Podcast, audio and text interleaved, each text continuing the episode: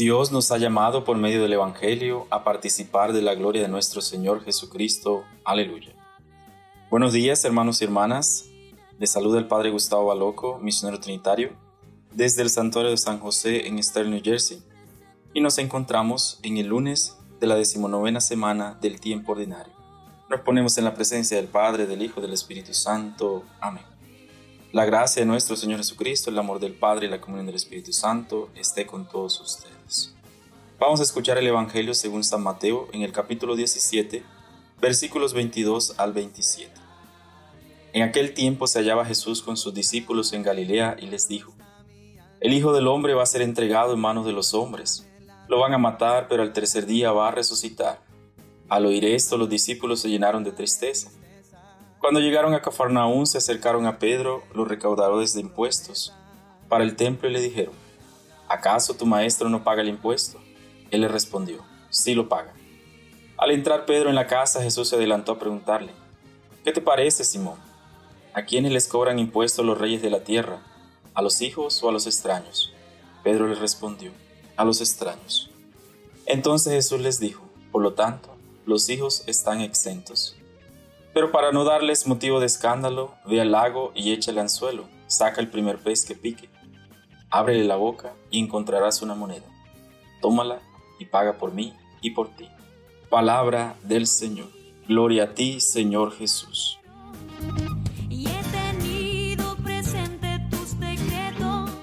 El Evangelio de Mateo hoy nos trae dos escenas que a simple vista es, están distante una de la otra. La primera escena, empezando el versículo 22, Jesús le anuncia a sus discípulos lo que le va a suceder en Jerusalén. Y este es el anuncio de la pasión, muerte y resurrección.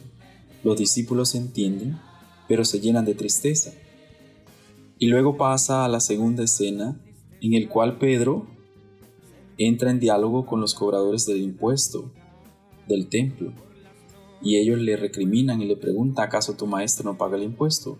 Pedro lleno de confianza y seguridad dice que sí. Pedro, el representante, el portavoz de los discípulos, es quien responde a este interrogante.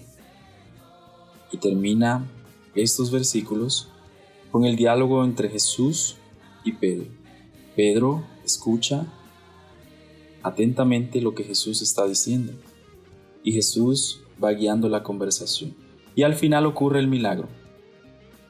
El milagro es que del pez que salga va a salir la moneda y esa moneda va a servir para pagar el impuesto de Pedro y de Jesús.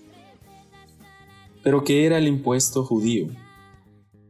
Hay que entender bien el pasaje de hoy para no remitirnos al impuesto romano, al tributo al César, al impuesto estatal. Este impuesto judío, el impuesto del templo, empezó a surgir en la diáspora en el siglo I a.C. ¿De qué constaba? De dos dracmas, ¿para qué servían? Para los gastos del culto en el templo. ¿Quiénes lo podían hacer? Los israelitas libres, excepto las mujeres, los esclavos y los niños. Pero ¿qué hay detrás de este pasaje? ¿Qué es lo que Mateo nos quiere enseñar? ¿Qué es lo que la comunidad nos quiere transmitir? Lo que nos quiere transmitir es, la comunidad judeocristiana cumple con el pago de los impuestos para no ser motivo de escándalo. Es una comunidad que entiende la libertad de Jesús frente al templo el sábado y toda la ley de Moisés. Podían ser judíos entre los judíos, pero un acto de libertad por el Evangelio optan por cumplir, por seguir la ley, por seguir los preceptos, para no ser motivo de escándalo. El milagro del pez refleja la plena confianza de la comunidad en Dios, quien cuidaría de las necesidades materiales de la comunidad. Entonces, esta comunidad ya entiende que se basa en la libertad, en el amor, en la misericordia, pero que también puede ajustarse para mantener la paz, para no ser motivo de escándalo, puede ajustarse a este tipo de normativas, a este tipo de leyes que han surgido, en este caso el pago del impuesto al templo. ¿Qué nos enseña este pasaje a nosotros?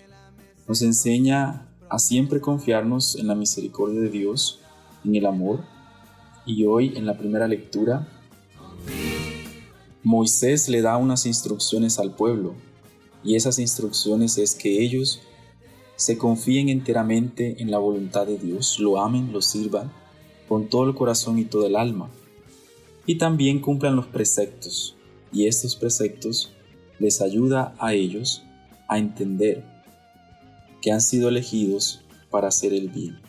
Nosotros también como hombres y mujeres hemos sido elegidos para hacer el bien. Que Jesús, que nos ama, que nos ha dado la libertad a través de su entrega, que nos ha prometido la resurrección nos ayude a vivir cada día más en el amor, en la misericordia y en la paz. En el nombre del Padre, del Hijo y del Espíritu Santo. Amén. Buen comienzo de semana para cada uno de ustedes en la presencia del Señor. Amén.